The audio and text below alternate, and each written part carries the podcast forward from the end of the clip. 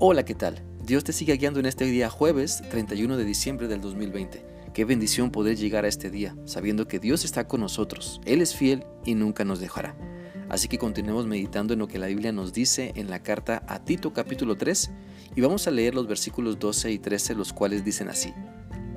Cuando envíe a ti a Artemas o a Tíquico, apresúrate a venir a mí en Nicápolis, porque allí he determinado pasar el invierno a Cenas, intérprete de la ley, y Apolos, encamínales con solicitud, de modo que nada les falte.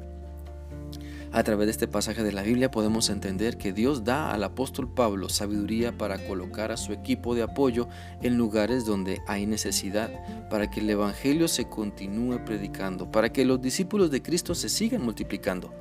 Esa debe ser también nuestra visión.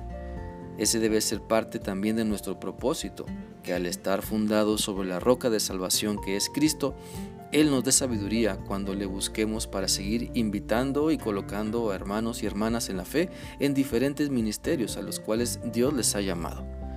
Así que como nos sometemos a Cristo, debemos también someternos a nuestros líderes espirituales para que Dios hable a través de ellos, para ser dirigidos por Dios a través de ellos, para conocer la voluntad de Dios y servirle con gozo y determinación.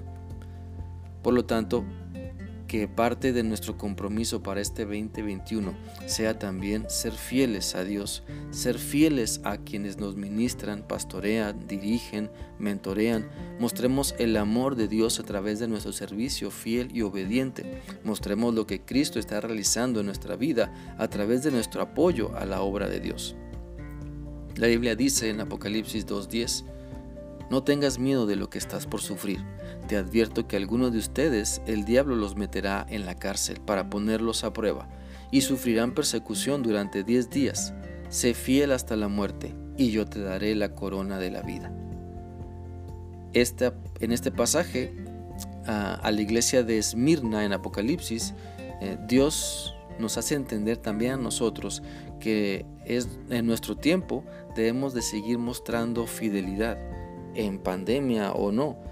Muchas personas ya solo se enfocan en la solución para salir de esta pandemia. Añoran la vacuna en vez de añorar a Dios, en vez de añorar hacer su voluntad, en vez de añorar servirle con pasión.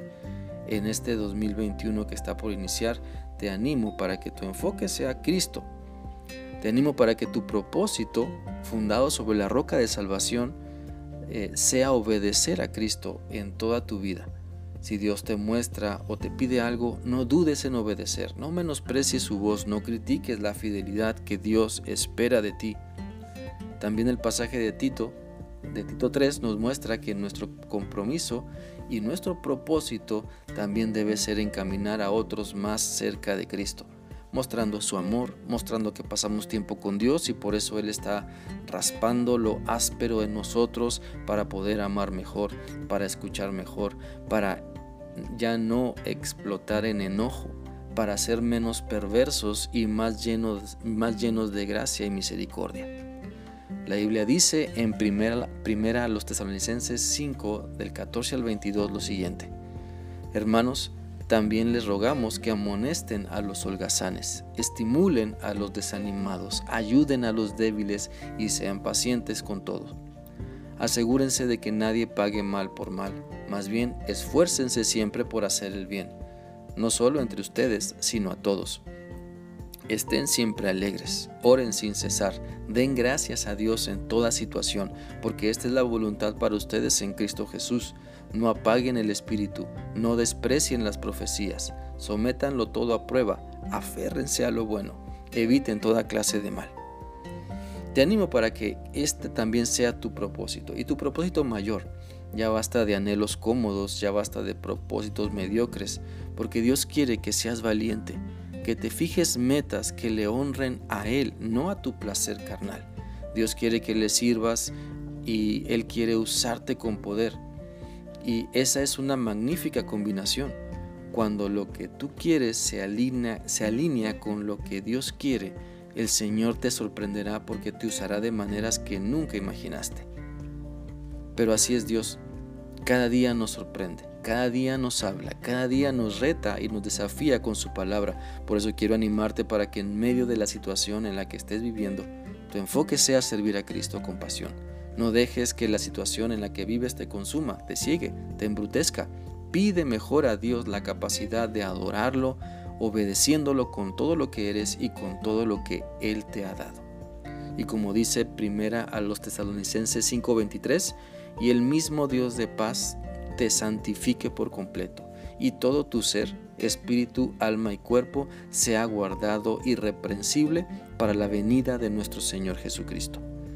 Te animo para que esa sea tu oración, para que esa sea nuestra oración, para que esto sea más que un anhelo, sino que trabajemos para que sea la fiel realidad en nuestra vida. Que todos nuestros propósitos de año nuevo estén basados en la roca de salvación que es Cristo Jesús, Señor nuestro. Espero que esta reflexión sea útil para ti. Sigue caminando con Cristo. Feliz año 2021. Dios te guarde. Hasta mañana.